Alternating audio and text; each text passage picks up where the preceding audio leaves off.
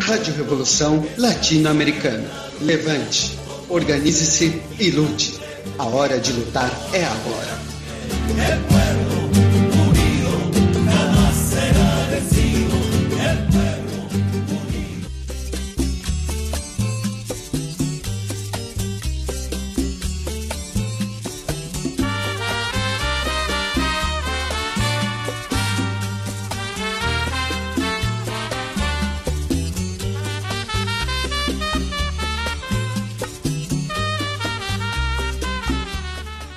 Onde irá estourar a próxima revolução.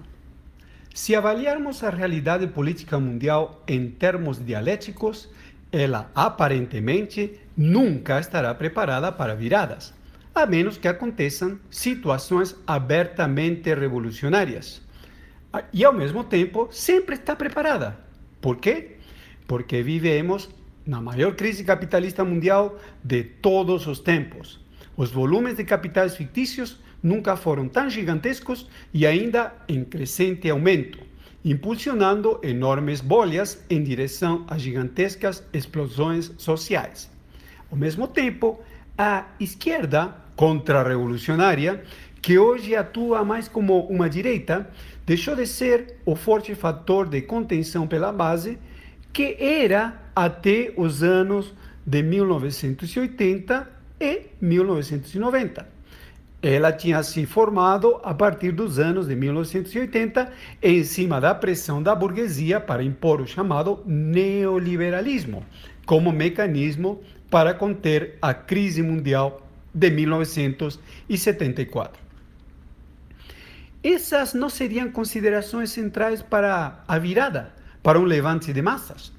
A pressão da crise capitalista tende a fazer com que as massas entrem em movimento a burguesia tenta desviar a revolução por meio da guerra contra-revolucionária, o fascismo, os estados de sítio, que hoje se generalizaram, sob a máscara da pandemia, que é parte da política genocida de massacres em massa. E não que essa represente uma novidade, se trata da típica política de destruição de forças produtivas. Mas agora potencializada pela profundidade da crise. Para manter os repasses de recursos públicos aos grandes capitalistas, tem se tornado essa ação tão obscena que agora acontece em quantidades apocalípticas, considerando que a economia capitalista se encontra semi-paralisada. Tem gerado um aumento considerável da inflação e do custo de vida em escala mundial é a chamada estagflação. Inflação junto com recessão. O que devemos esperar para o próximo período? A crise capitalista é gigantesca, mas ainda não chegamos ao ato principal que implica na necessidade da destruição do capital fictício para o capitalismo poder ter o direito de continuar funcionando. Nas atuais condições, a burguesia busca impedi-lo, porque a especulação financeira se tornou um fator fundamental da reprodução ampliada do capital e da geração de lucros. O imperialismo, que representa a fusão do capital financeiro e industrial nos grandes centros do capitalismo mundial, consegue desviar as revoluções aos países mais fracos do sistema mundial. Por isso, as revoluções até hoje estouraram em países atrasados e as revoluções têm degenerado. Nesse sentido, uma revolução num país atrasado seria como ganhar um sindicato ou um DCE, um centro acadêmico de uma universidade, ou uma fazenda do MST, Movimento dos Interas. Se ficar nisso, uma espécie de versão do socialismo num só país, inevitavelmente degenerará. A burguesia não brinca em serviço. A visão contrária é própria de vendidos recalcitrantes. O que a esquerda revolucionária deve entender de vez? O que os revolucionários devem fazer é usar os instrumentos que existem para empurrar a revolução contra os grandes centros. Cuba fez isso a partir de 1959 até mais ou menos 1970. após a morte do Che Guevara e o fracasso dos 10 milhões de toneladas de cana-de-açúcar. Em 1974, Cuba entrou no Comecon, o acordo comercial dos países do leste europeu e da antiga União Soviética. E o ímpeto revolucionário foi ladeira abaixo. A primeira tarefa da esquerda revolucionária é impulsionar a revolução. Ela poderá estourar num país atrasado, mas, dada a profundidade da crise, poderá estourar em vários países ao mesmo tempo ou, inclusive, em países desenvolvidos. Um dos problemas importantes é a falta de direções revolucionárias fortes e devemos nos esforçar para criá-las da melhor maneira possível para atuar no próximo período. Mas elas somente se fortalecerão quando forem provadas no ascenso de massas. A burguesia apoiada pela esquerda oficial contra-revolucionária tenta nos fazer acreditar que a situação é muito ruim.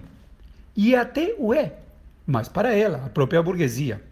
Para a revolução, nunca houve uma situação tão favorável por causa da debilidade da contenção pela base.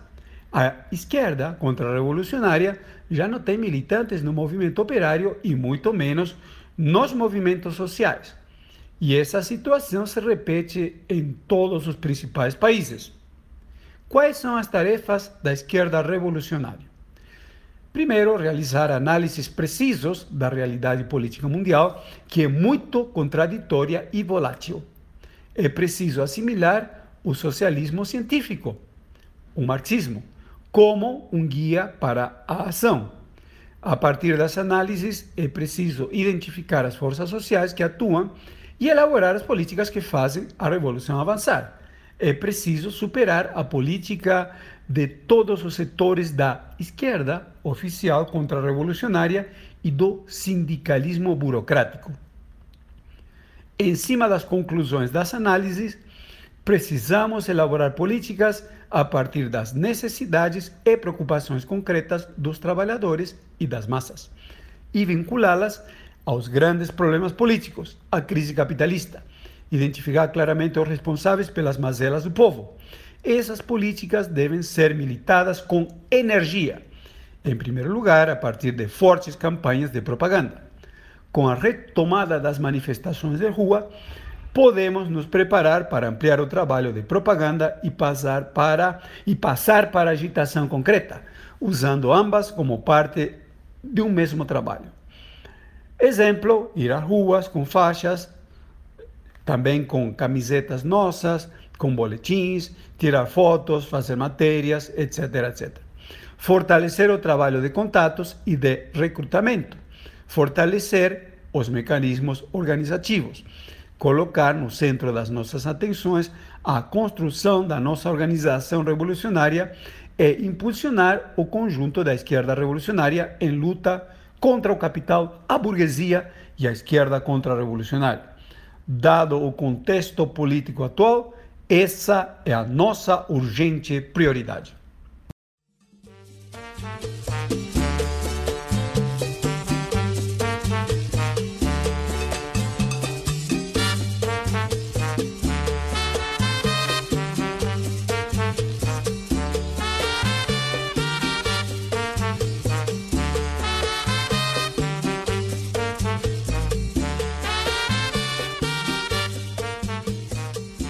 Rádio Revolução Latino-Americana. Levante, organize-se e lute. A hora de lutar é agora.